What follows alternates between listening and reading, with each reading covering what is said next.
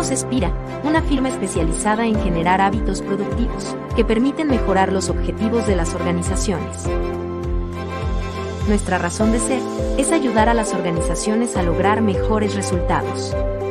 Tenemos más de 20 años de experiencia, más de 300 consultores y entrenadores, más de 3.750 horas de formación virtual, más de 15 millones de personas entrenadas, más de 500 clientes en América Latina. Construimos soluciones integrales de educación corporativa para generar hábitos productivos. Es por toda nuestra experiencia que decidimos crear Flash Tools. Un espacio creado cada semana para compartir las mejores prácticas de desempeño organizacional junto a diferentes expertos. Bienvenidos a Flash Talks.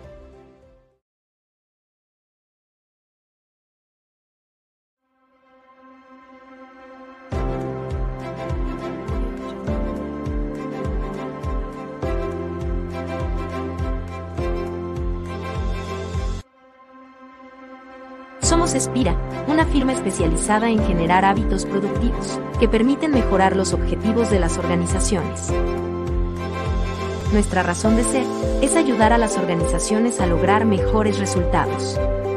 Tenemos más de 20 años de experiencia, más de 300 consultores y entrenadores, más de 3.750 horas de formación virtual, más de 15 millones de personas entrenadas, más de 500 clientes en América Latina. Construimos soluciones integrales de educación corporativa para generar hábitos productivos. Es por toda nuestra experiencia que decidimos crear Flash Tools. Un espacio creado cada semana para compartir las mejores prácticas de desempeño organizacional junto a diferentes expertos. Bienvenidos a Flash Talks.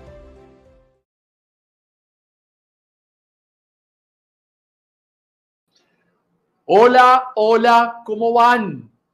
Hoy los saludamos en nuestro Flash Talk número 107, eh, respondiendo la pregunta de cómo sacar el mayor provecho eh, de las pruebas conductuales. Hoy con un invitado que les voy a contar eh, sobre Jaime, pero que es un, honor y para mí una, una alegría tremenda tener a Jaime hoy con nosotros. Les voy a contar por qué. Son varias razones, aparte de ser un gran amigo. Eh, y quiero contarles algo que tiene que ver con lo que venimos hablando. Nosotros eh, hace dos semanas, cuando empezamos a hablar de autoconocimiento, hablábamos del proceso de automotivación, como este proceso de, ir eh, conociéndome para impulsarme a seguir mis metas adelante y hablábamos con Jaciel eh, de la importancia que esto tenía en el proceso de autoconocimiento, cómo el autoconocimiento aportaba a que una persona eh, pueda automotivarse muchísimo más. Y hoy eh, vamos a hablar de esto de, desde la perspectiva de las pruebas de autoconocimiento. Hoy hay una estadística que pues uno, uno, uno debería eh, como empezar a llamar la atención, que si tú tomas eh, un, una muestra de 10 personas, de esas 10 personas probablemente 8 de cada 10 personas han hecho alguna prueba de autoconocimiento, bien sea un test de personalidad, bien sea porque han hecho un DISC, bien sea porque han hecho eh, una prueba en Facebook, en Instagram, eh, las pruebas que existen, ¿sí? Y hoy eh, vamos a tocar el tema de una prueba circunscrita como PDA que nos va a contar qué es lo que ellos están haciendo y cuál es el impacto y cómo sacarle mejor provecho a esto. Sin embargo, ayer les contaba la historia de Siddhartha eh, y partía desde ahí, de la perspectiva que hoy eh, nosotros cuando empezamos el viaje de autoconocimiento es un viaje de autodescubrimiento que tiene que partir por las preguntas. Y cuando empezamos a abordar un proceso de preguntarnos, yo quiero sacar provecho de una prueba, es porque hay algo que yo dentro de mí quiero descubrir que no he descubierto, algo que no sé de mí y quiero sacarle provecho a eso que yo tengo adentro. Que al final todo lo que tenemos para lograr nuestros resultados está dentro de nosotros, no está en ningún otro lugar, está acá adentro. Y es ahí donde todo lo que vamos a conversar hoy de cómo sacarle mayor provecho a las pruebas conductuales eh, con una persona increíble, vamos a poderlo dilucidar y tener esa claridad en ese camino. Además, porque el mercado del autoconocimiento hoy termina siendo uno de los mercados con mayor crecimiento, porque esa búsqueda interna eh, cada día se profundiza más. Y desde la pandemia cada, cada vez queremos conocernos más porque sabemos la potencia que tiene. Así que eso es lo que vamos a estar nosotros abordando hoy aquí en Flash Talks. Bueno, darle la bienvenida a todos. Hoy es miércoles 19 de abril, son las 11.06 de la mañana y estamos, la verdad, eh, encantados de seguir con este propósito de traerles a ustedes siempre las mejores prácticas de desempeño que vamos encontrando y profundizando en los temas que ustedes vienen trabajando con nosotros, vienen pidiéndonos que hablemos y conectarnos de ese lugar. Eh, la verdad para nosotros es maravilloso. A los que nos están siguiendo por YouTube, les invitamos a que se suscriban eh, a Espira Channel, que es la plataforma que tenemos hoy para ustedes para que se conecten con nosotros. Y dicho esto, vamos a lanzarnos al ruedo. Eh, yo hace dos años me encontré con una persona que se llama Fernando Nizawa. Eh, y por Fernando Nizawa terminé aquí en Lima, Perú, donde, donde yo vivo, eh, conociendo a Jaime. Y con Jaime siempre he contado, siempre he dicho que hay una historia detrás muy bonita. Y es que con Jaime hicimos conexión inmediata. Hicimos conexión desde la emoción, desde la cercanía. Eh, y son de esas personas que conoces y dices, oye, nos conocemos hace dos horas, pero la verdad que no dejaría de hablar nunca contigo porque siempre hay tema. Cada vez que me junto con Jaime hablamos horas y horas enteras de nuestras pasiones, de cómo vemos la vida y la verdad, eh, uno de los regalos más lindos que me dio el año pasado fue conocer a Jaime y hoy eh, poder decir que tengo un amigo eh, como Jaime Díaz. Jaime, te quiero invitar a la sala de Flash Talks con el honor, la alegría y, y, la sonrisa que me produce tenerte acá. Quisiera que la vida nos pudiera volver a sentar otra vez juntos presencialmente, pero de verdad tenerte hoy acá para, para, para mí es muy especial, pero para Aspira también tener a uno de nuestros partners más grandes a nivel Latinoamérica. Es un honor tenerte, eh, Jaime, CEO de PDA. Para los que conocen PDA, pues este es el señor que hace que toda la magia ocurra. Eh, así que, Jaime, de verdad, bienvenido y gracias por regalarnos tiempo que no tienes. Muchísimas gracias, Nico. Qué palabras tan hermosas. El, otro día eh, desde marketing me, me, tiraron un poco las orejas porque cuando habíamos cerrado un poco el tema de, de, esta charla, pues nada, a mí un poco se me ha olvidado avisar un poco en, temas de comunicación y me dijeron, me, me, me, dijeron, ¿por qué no avisaste? Y, la realidad es que no avisé porque em, me pasó esto que vos mencionabas recién. Yo les decía, yo conmigo tengo una relación, tengo un nivel de confianza, una amistad que si Nico me pide que esté ahí, voy a hacer lo posible por estarlo y no voy a, no voy a estar trabando la cosa. Entonces, no es que ellos lo traben, sino que seguramente hubiese sido otro el abordaje.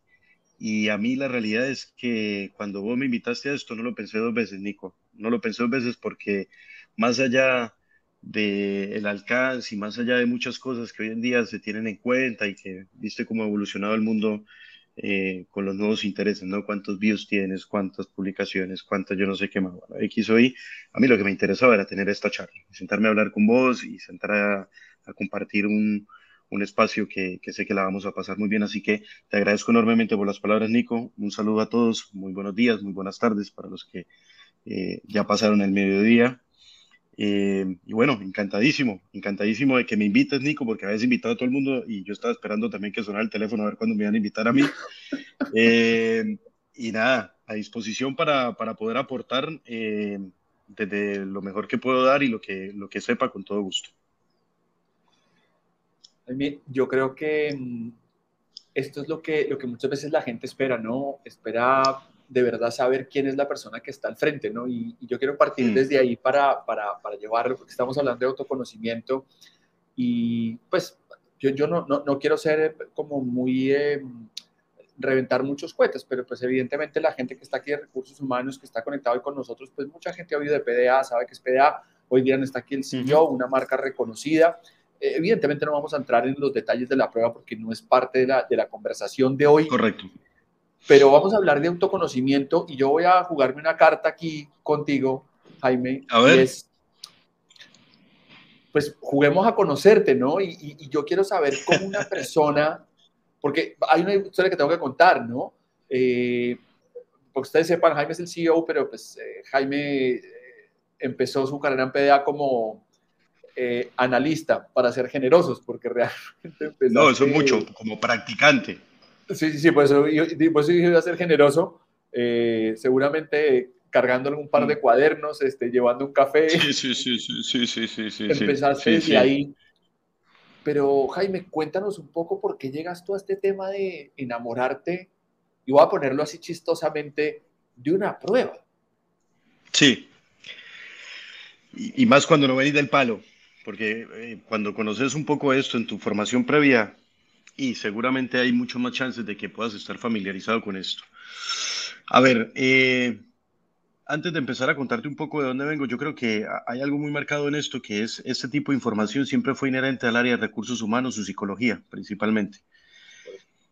Y, ha sido muy difícil que esto se pueda masificar. Primero porque pues vamos a partir del interés de la, de la, de la, de la masa en conocerse. No es el mismo interés eh, que en escuchar música o en entrar a un e-commerce o, eh, qué sé yo, entrar a una plataforma eh, al estilo Netflix o YouTube.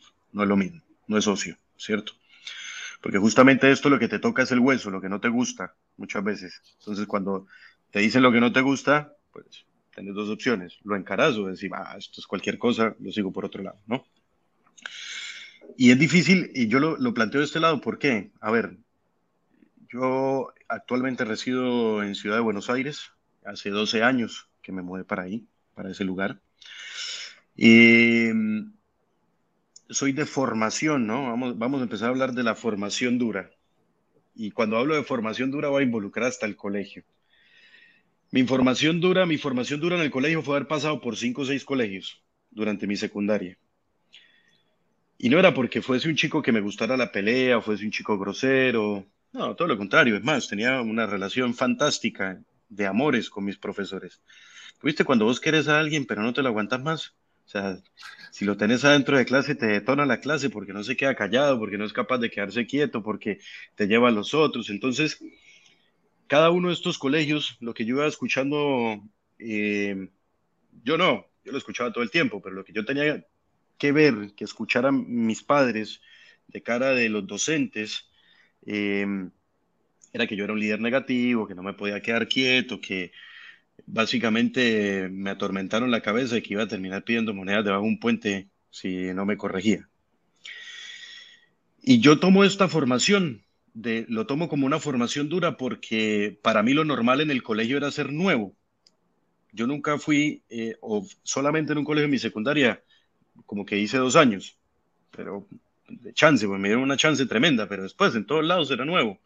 Y eso me fue a mí armando también un, un, perfil, ¿no? Una forma de ser, donde tenía que adaptarme rápidamente social a cualquier ámbito donde iba llegando y donde tenía que ser lo suficientemente respetuoso para llegar a respetar las normas establecidas dentro de un lugar, pero también lo suficientemente hábil para empezar a pertenecer a ese lugar en un corto tiempo, porque si iba a transitar un año, pues normalmente iba a entrar y después iba a salir.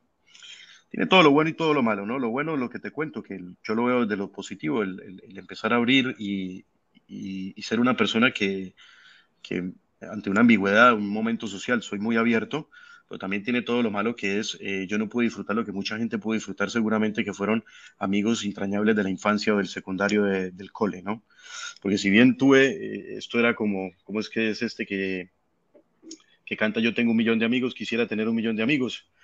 Tengo un millón tenía un millón de amigos que iba pasando por todo el cole, pero que me hayan quedado en la palma de la mano habrán sido cuatro o cinco, y uno de esos fue porque pasó conmigo los últimos tres colegios. Entonces, eh, creo que eso ahí empezó mi formación conductual, ¿no? Y después de formación dura, de formación dura, yo soy de áreas económicas, negocios internacionales, terminé mi práctica, terminé mis estudios, mis materias, de hecho terminé hasta un trabajo de tesis y me fui a armar mis prácticas profesionales requisito de, para poderse graduar, eh, me fui a buscarlas a Buenos Aires ¿Por qué a Buenos Aires y por qué no a otro lado? Y, porque sí, la realidad es que es porque me pasó la vida. historia mágica. Es una historia mágica porque también pertenecía a una organización que no sé si algunos la, deben conocer, que se llama IESEC, soy ex IESECO, de muchos años. Y, justamente cuando estaba buscando mi, el lugar donde hacer la práctica, encontré que en Buenos Aires había una oportunidad para hacerlo y muy fiel y característico a mi estilo, a ir por todo, pues dije, yo no voy a correr ese, proceso remoto, así que me fui, puse la cara y dije, acá estoy para tener la entrevista donde normalmente se llevan remotos, ¿no? Así que quedé, quedé, entré como practicante en ese momento. Practicante era básicamente, nada, empezar a entrenarse con los prospectos que vos sabes y la empresa sabe y todo el mundo sabe que no son prospectos. Eh, empezar a entrenarse en un conocimiento de un área que desconocía totalmente. Estuve inclusive al borde de que me despidieran la primera semana porque no sabía decir la palabra psicométrico, era una palabra nueva en mi vida, no la había escuchado nunca. Eh, un día pasó uno de los socios de la empresa y me escuchó decir, hola, sí, ¿cómo estás? Te llama Jaime Díaz del test psicosométrico y dijo, este, este hay que echarlo en dos segundos. Afortunadamente no pasó, afortunadamente no pasó, pero, pero yo digo que loco, porque uno, independientemente de cualquiera, a cualquier formación que tenga profesional, pues yo no escuché esto en mi vida, ¿me entendés? No lo había escuchado. Y empezaba a escuchar de algo que, que llegaba a un lugar, empecé a entender que llegué a un lugar donde todo lo que eternamente en el colegio había escuchado que había sido, había sido totalmente negativo, de repente era lo que me empezaba a abrir las puertas. Entonces resulta que ese chico que no se podía quedar quieto, porque nunca me pude quedar quieto y como pueden notar estoy acá casi que amarrado a la silla a los pies, pero el cuerpo lo estoy moviendo para todos lados. Iba, iba, iba justamente a decir, iba justamente a decir que eso no, no cambió nunca. Ya no, cambió. Ya no cambió. Ya no, cambió. no cambió nunca. Y no, ¿y sabes por qué? Porque lo abrazo. Yo no sé si está bien o está mal, pero lo abrazo. Yo me siento feliz con ser de la, manera como soy. Y a mí lo que me pasó eh, justamente es que yo empecé a entender o me empezaba, a escuchar decir, está buenísimo porque puede manejar múltiples eh, frentes al mismo tiempo, está buenísimo porque le gusta llegar a los eh, objetivos a través de las personas, está buenísimo porque se mueve en ámbitos desconocidos, sociales y puede entrar. Y la realidad es que estaba buenísimo porque previo a irme a Argentina y durante mi formación en la facultad, pues yo tuve un receso donde tuve una experiencia cultural de un año en, otro lado. En realidad eh, fue bastante choqueante para mí al principio, pero después pude llevarla bastante bien y creo que fue un punto de inflexión en mi vida que fue haberme ido a vivir un año a Asia, particularmente a India. Y cuando llego a Argentina, era como llegar nuevo a un colegio. ¿Viste? A llegar a un colegio donde nadie te conoce, donde vos empezás a armar tu vida de nuevo, donde no importa si estudiaste en la mejor o en la peor universidad, en el mejor o el peor colegio, a nadie le importaba, y si le importaba, te preguntaba, vos le respondías, y tampoco sabían, porque el punto de referencia no existía. Entonces me di cuenta que, que ahí lo único que me iba a salvar era mi personalidad y la forma que, de cómo lo iba a afrontar, ¿no? Y lo único que iba a ser eh, ese gran diferencial era qué podía aportar yo que no iban a poder aportar 45 millones de argentinos. Siempre, lo, siempre previo a mi entrevista en PDA era eso. ¿Qué tengo yo que no tienen 45 millones de argentinos? Que seguramente si me paro en Colombia es, viene otra persona que tiene él que no tienen los 50 millones de colombianos. Y, y, era, era un poco la misma. Entonces era jugar con todo ese conocimiento que es mirar las cosas por fuera de la caja dentro de un ámbito donde todo el mundo lo está mirando dentro de la caja, ¿no? Y así empezó, eh, empezó mi, mi, proceso de enamoramiento con la empresa, porque me dejó ser lo que yo quería ser y como quería ser. Me dejó desarrollarme, me dejó mostrar resultados. Jaimito, y ahí, ahí me surge, yo te acabo de decir Jaimito y la gente dirá, oiga, pero sí, sí, sí, sí, sí. que tengo tanto cariño que, que, En cualquier momento te digo Niquito, sí. sí, sí, sí, nunca le he dicho Jaime, además. Acabo de en cuenta. No, Jaimito, es que estaba notando una cosa que decías acá y, y quisiera irme por ese lado eh, me parece tremendamente potente porque entendiendo esto del autoconocimiento, mm. anotaba tres cosas que quiero un poco botártelas a ver qué, cómo las ves, porque hace, no sé, hace como seis meses eh, Simon Sinek sacaba un, em, un podcast con, con, un señor que hablaba de su hijo que tiene TDAH, ¿no? Entonces, mm. claro, empieza a contar el hijo que tiene TDAH y uno se imagina un niñito, ¿no? Y dice, no, no, no, mi hijo es un marine de los Estados Unidos eh, es, es, uno de los Marines más condecorados de, de, Estados Unidos. Em, y entonces él empieza a transmitirle que si el hijo no, no tuviera TDAH, no, este, no, no sería el mejor. Y, y, él dice, hay un enfoque que hemos puesto en las cosas de decir que es un trastorno de desatención e hiperactividad cuando no es un trastorno, es un superpoder que tiene ese, ese, niño de tener ese, ese nivel de actividad. Y entonces hmm. anotaba dos cosas sobre eso porque me trajo lo de Simon Sinek y es poder encontrar eso que yo soy, cómo lo uso. Y me surgía algo que decías, es el contexto, porque en el hmm. contexto del colegio, eh, no lo contaste, pero el, el, contexto de tu colegio en Bucaramanga, donde, donde estabas, en Bogotá, pues en ese contexto, ese superpoder no hace no ningún sentido. Hmm. Pero de pronto hay un contexto donde eh, los dueños de PDA, que me imagino que ahí está León y todo este equipo, te ve y dice, epa, este es... Tiene madera, tiene madera. Este, eh, yo quiero sacarle el potencial, mm. ¿sí? E, e, e, esa potencia que tiene, pero al final, Jaimito, caeríamos en un lugar donde tú dices ahora 45 millones, 50 millones, un billón, no tengo ni idea. Todos tenemos superpoderes, el tema es si podemos usarlos o no, y si estamos en el contexto correcto o no. ¿Cómo, ves esto ahí que, que, voy planteando del superpoder y cómo ponerlo en contexto y usarlo? Y, bueno, ahí te gusta la papa caliente, ¿no? Yo, sí, mira, yo, eh, de hecho, yo fui diagnosticado con TDAH. Em, mi mamá, que tiene, yo siempre he dicho, unos ovarios gigantes, eh, tuvo la capacidad de entender que ella no era la equivocada, sino los equivocados eran otros. Y cada vez que me pedía medicación o cada vez que me pedían y me daban un diagnóstico, me iba cambiando de colegio también. ¿sí? O era porque me tiraban o era porque no accedía a lo que ellos eh, creían que yo tenía que hacer. Y esto es una característica de la humanidad, ¿no? Tratar de normalizar comportamientos, tratar de normalizar situaciones y no eh, amigarse con los contextos desconocidos. Yo no sé si es un superpoder, porque la realidad es que hay un estudio también que dice que 7 de cada 10 adultos diagnosticados en su infancia con TDAH aún lo sufrimos. Yo todavía siento que lo sufro, cada vez menos, por supuesto, porque los años te van entrando con un poco más de paciencia, te van entrando un poco más de análisis y control de las emociones, seguramente. Parte también de, del autoconocimiento me ha ayudado mucho a, llevar esto adelante, pero, pero a mí me ha pasado muchas veces estar en, en, alguna reunión eh, muy importante y simplemente pensar algo, no sé, precio del dólar. Y ahí me voy pi, pi, pi, pi, pi, y cuando me doy cuenta estoy haciendo, no sé, gráficos en la cabeza y dije, pero yo, pues, lo único que estaba buscando era un precio. Y tengo que volver a la reunión. Es muy difícil, es muy difícil. Por eso no sé si es un superpoder. Porque en un momento creo que las personas que, que sufren de eso o sufrimos de eso, me considero todavía que, que tengo secuelas del tema, eh, es, es, muy agotador. El nivel de energía que tenés que gastar es demasiado. Vos, vos imaginate una cosa. A mí me pasa que mi señora me dice, vos durmiendo no desconectas el cerebro. Yo duermo y hablo.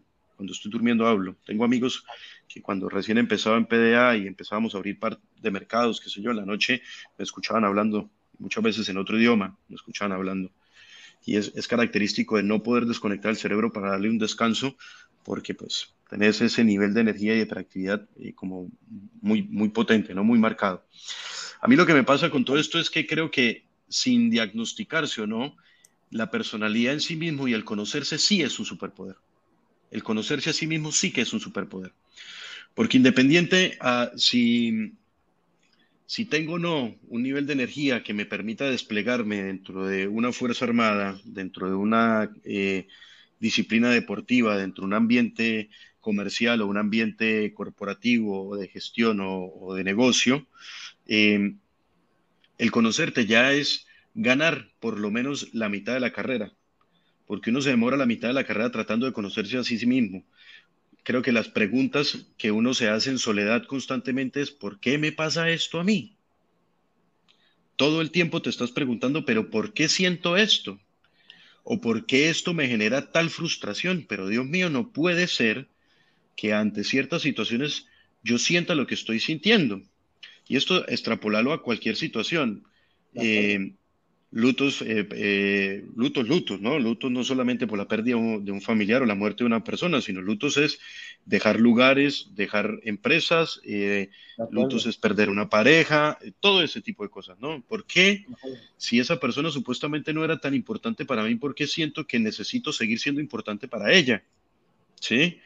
Y hay muchas de esas respuestas que no pasan por la otra persona, sino pasan por vos mismo, por entender de que si vos tenés un perfil con X o Y, tendencia conductual, característica conductual, pues es muy normal que sientas ciertas cosas que pueden llegar a ser un miedo entero para vos, ¿no? Y yo lo voy a poner, por ejemplo, eh, en un ejemplo que a mí siempre me encanta y me encanta poner respecto al tema de paciencia, ¿no?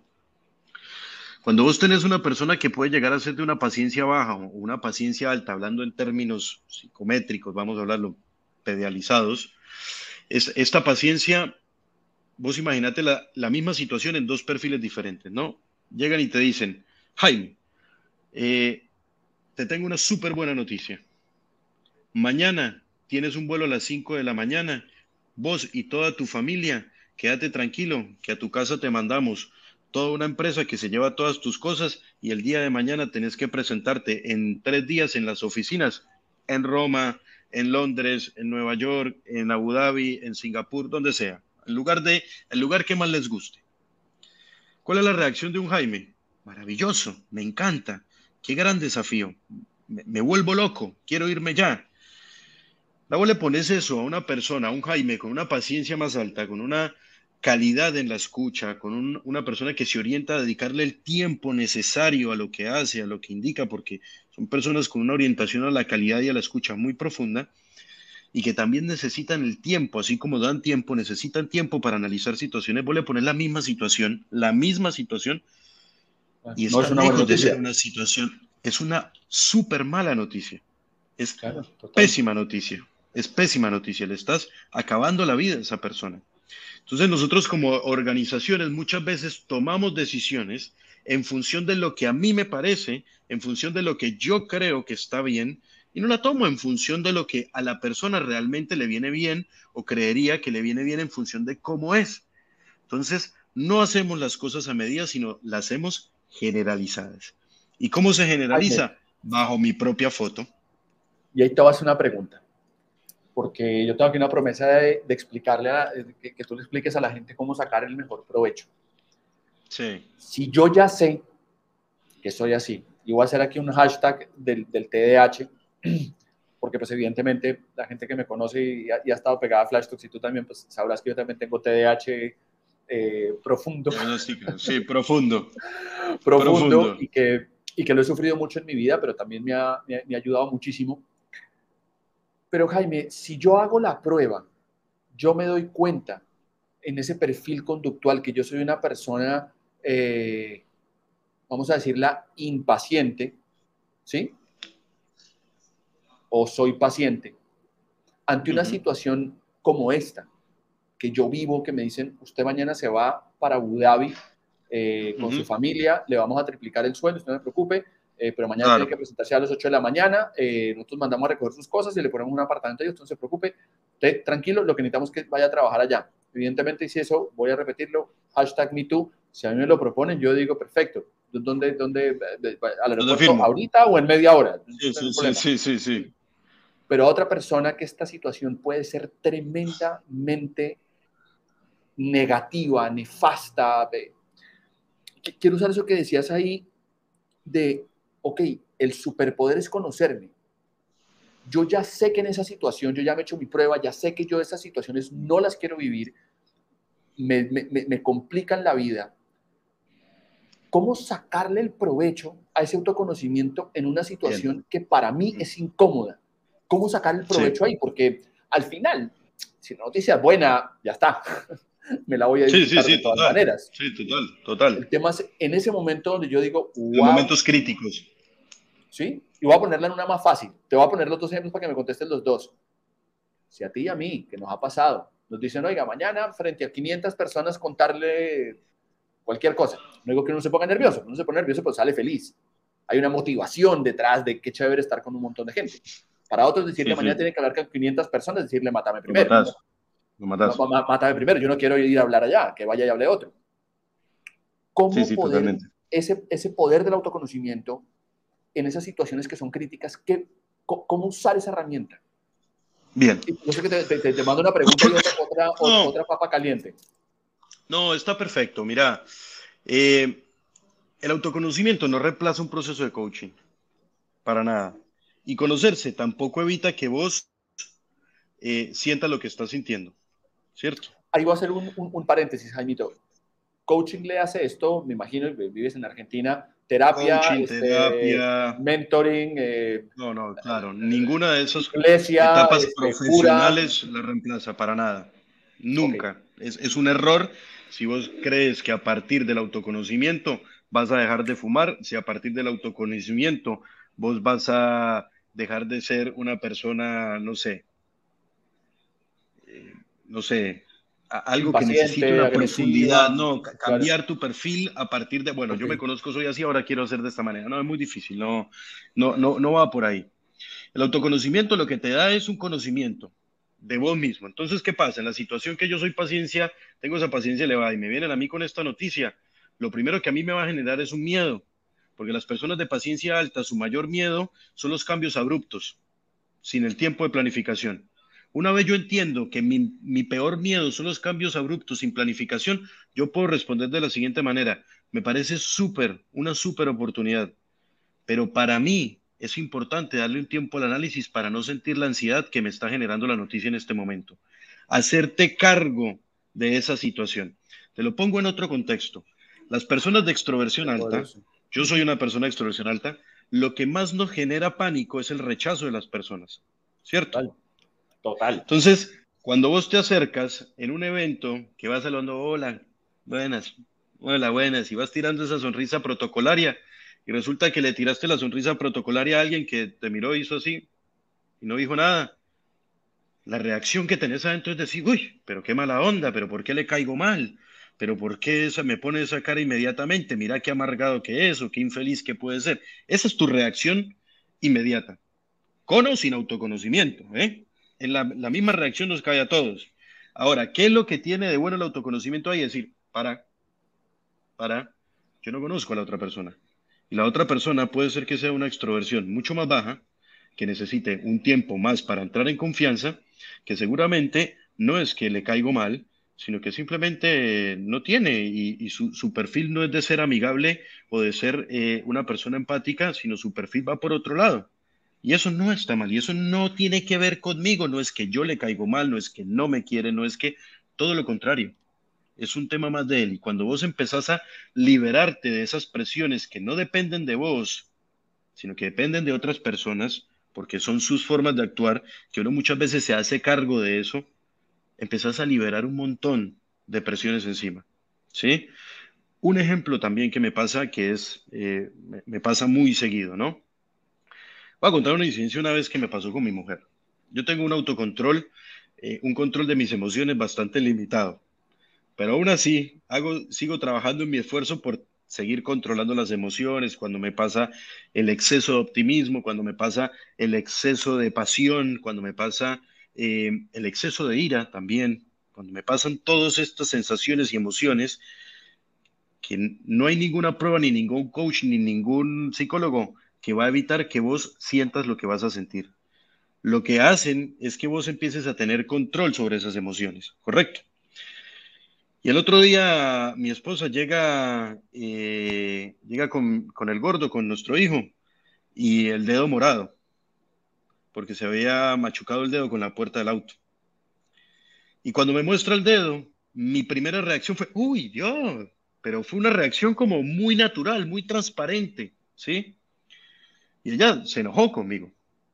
Dice, si yo te muestro el dedo no es para que me haga la cara que estás haciendo, sino para que me tranquilices, no me hagas más y no me generes más pánico. Entonces, después de que le pasó eh, el modo iracundo, lo que yo le respondí fue, Gordi, hoy, mañana y siempre mi reacción va a ser la misma. Yo necesito que vos también entiendas eso. Porque yo, al ser una persona con poco dominio sobre, sobre, sobre sus emociones, soy un papel transparente.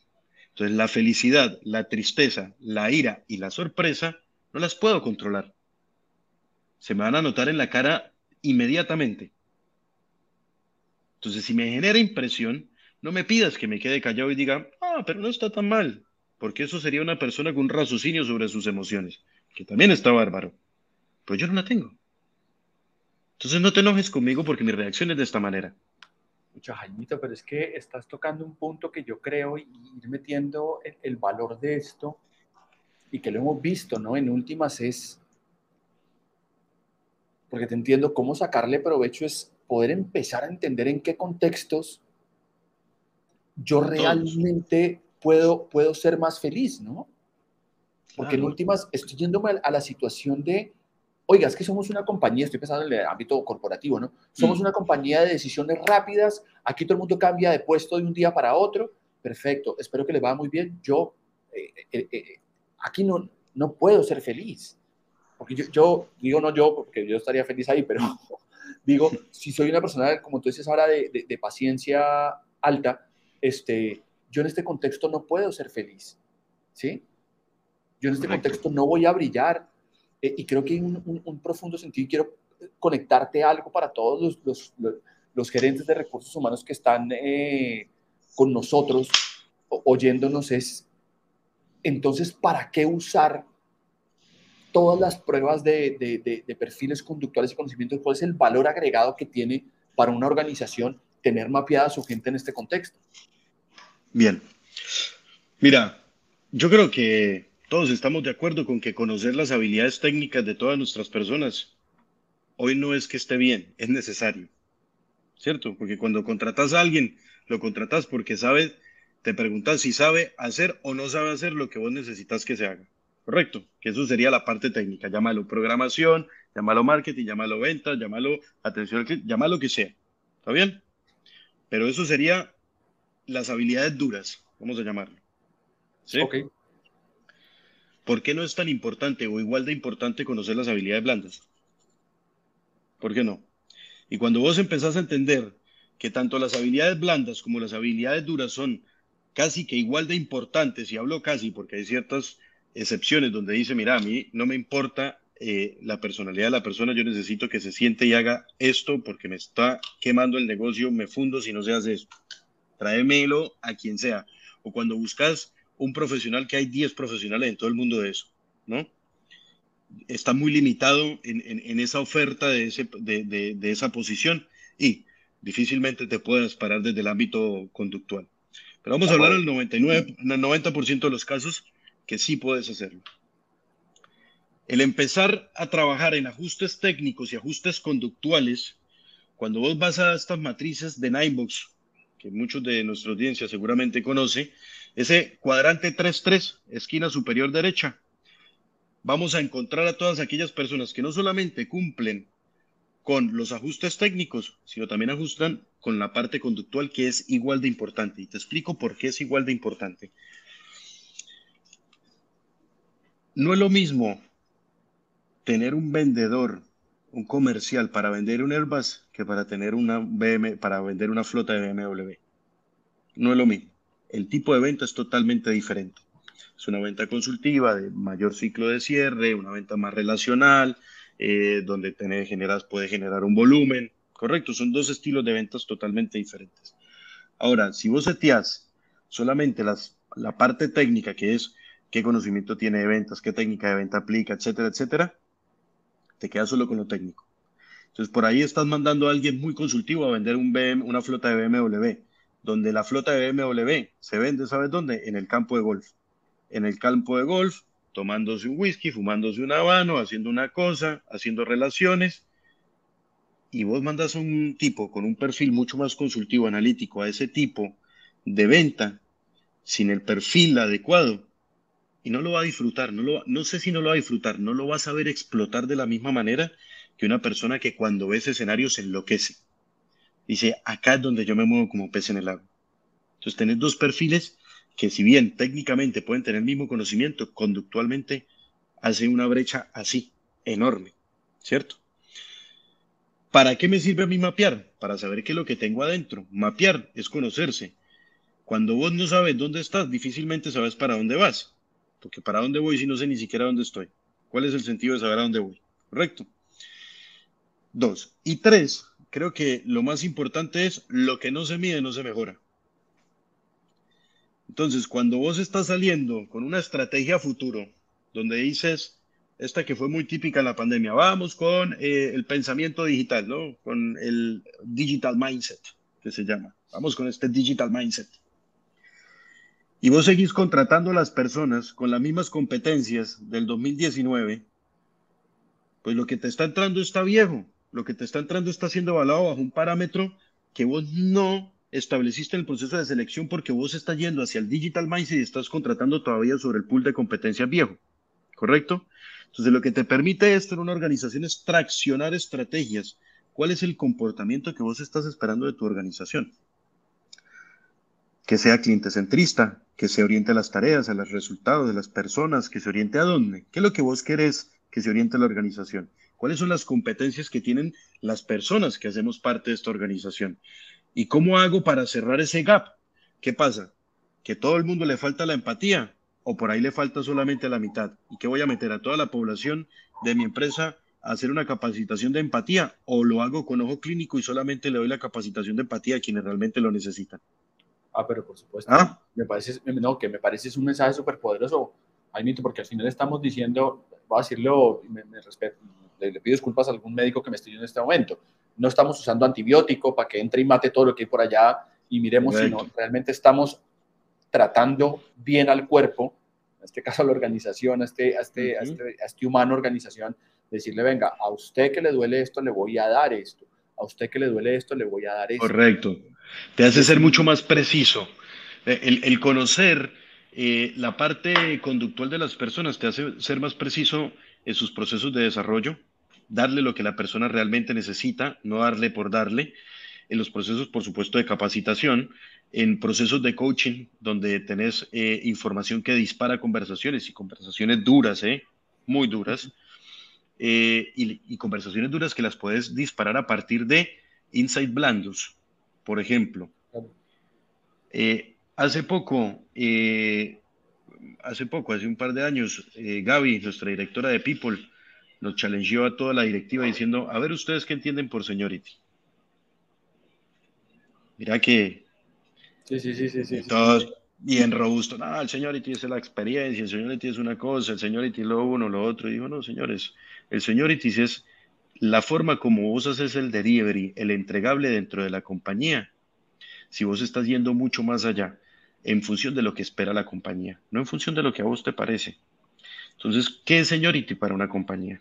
¿Sí? Porque el seniority para una empresa no es el mismo seniority que para otra, ¿correcto? De acuerdo, de acuerdo. Entonces, ahí es donde dice, el seniority es entregar las cosas con cierto nivel de calidad, hay seniorities en diferentes rangos, bueno, empezamos a ahondar en todo esto.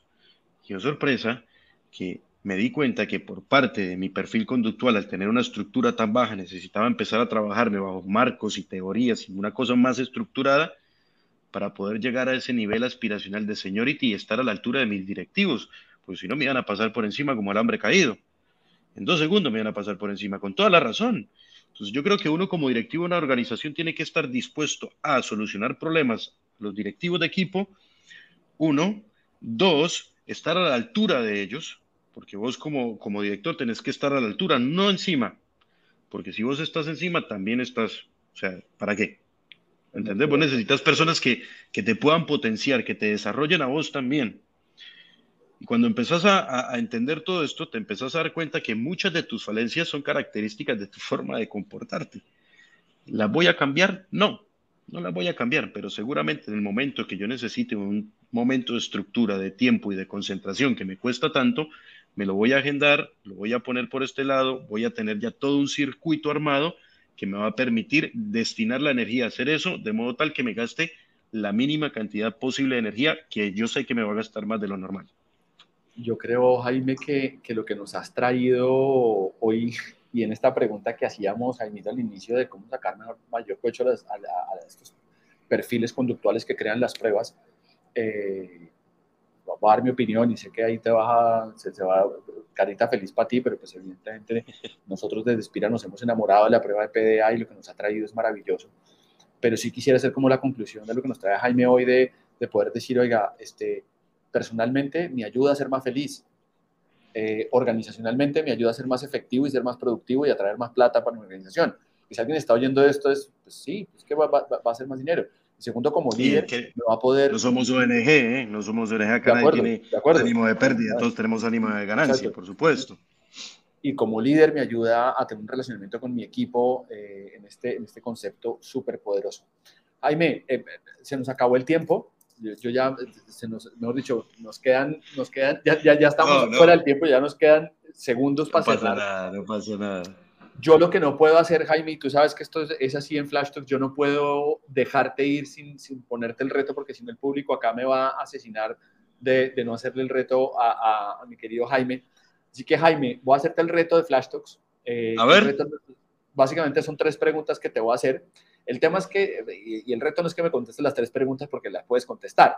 El reto, y más para gente como tú y como yo que nos encanta hablar, es que solo puedes usar una palabra para contestarme.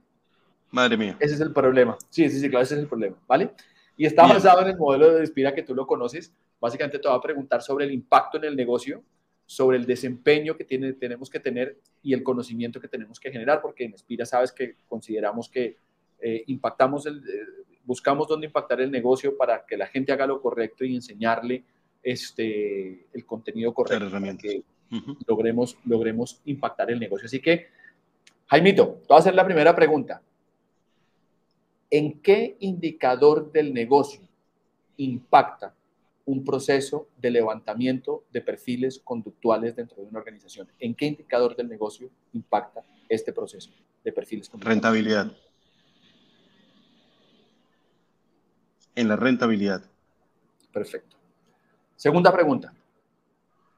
¿Qué tenemos que hacer las personas para poder comenzar un proceso de autoconocimiento a través de una prueba conductual? ¿Qué tenemos que hacer? ¿Cómo tenemos que desempeñarnos?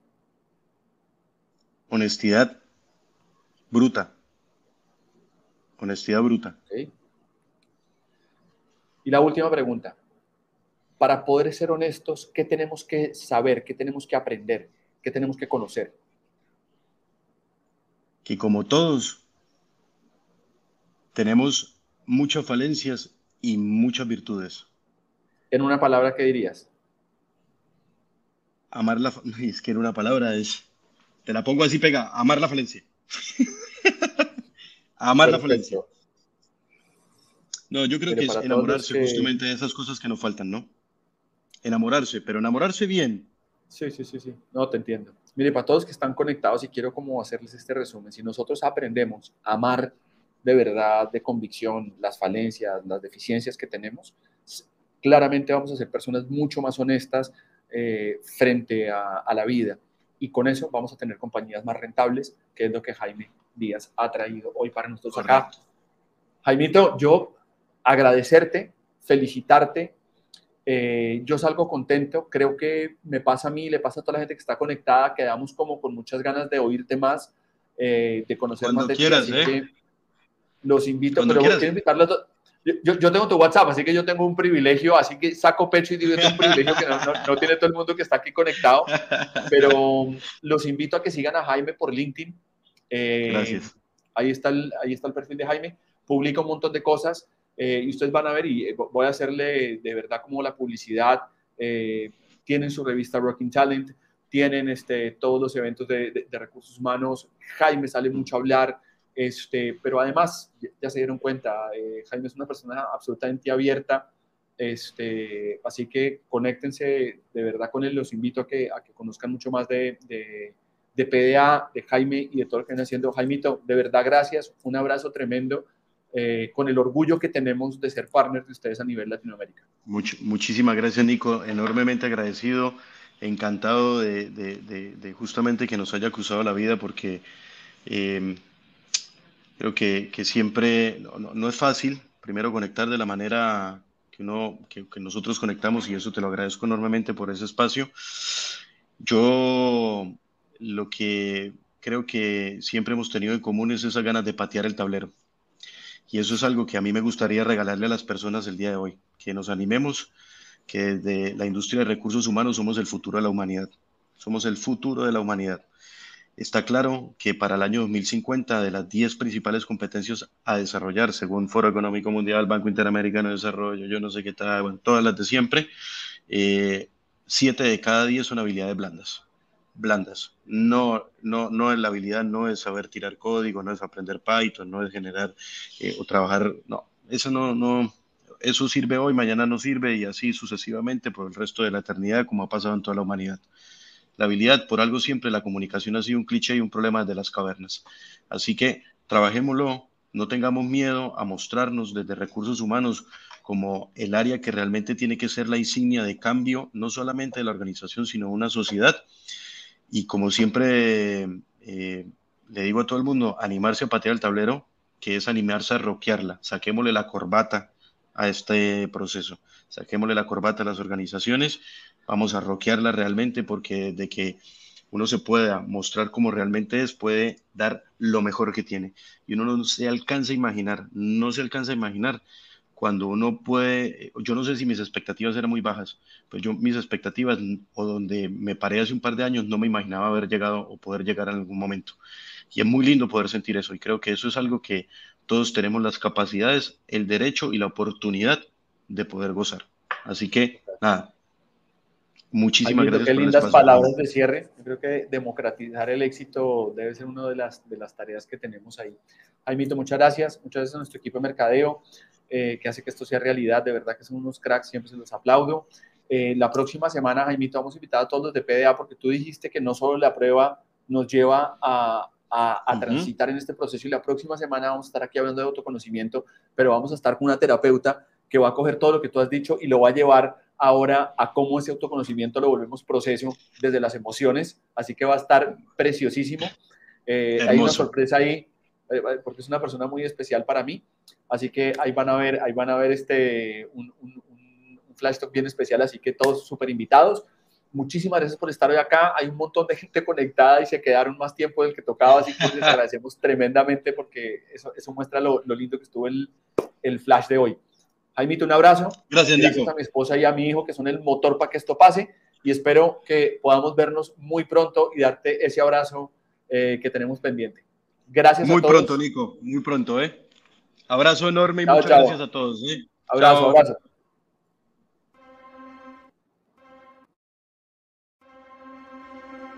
Somos Espira, una firma especializada en generar hábitos productivos que permiten mejorar los objetivos de las organizaciones. Nuestra razón de ser es ayudar a las organizaciones a lograr mejores resultados. Tenemos más de 20 años de experiencia. Más de 300 consultores y entrenadores. Más de 3.750 horas de formación virtual. Más de 15 millones de personas entrenadas más de 500 clientes en América Latina. Construimos soluciones integrales de educación corporativa para generar hábitos productivos. Es por toda nuestra experiencia que decidimos crear Flash Talks. Un espacio creado cada semana para compartir las mejores prácticas de desempeño organizacional junto a diferentes expertos. Gracias por acompañarnos a Flash Talks.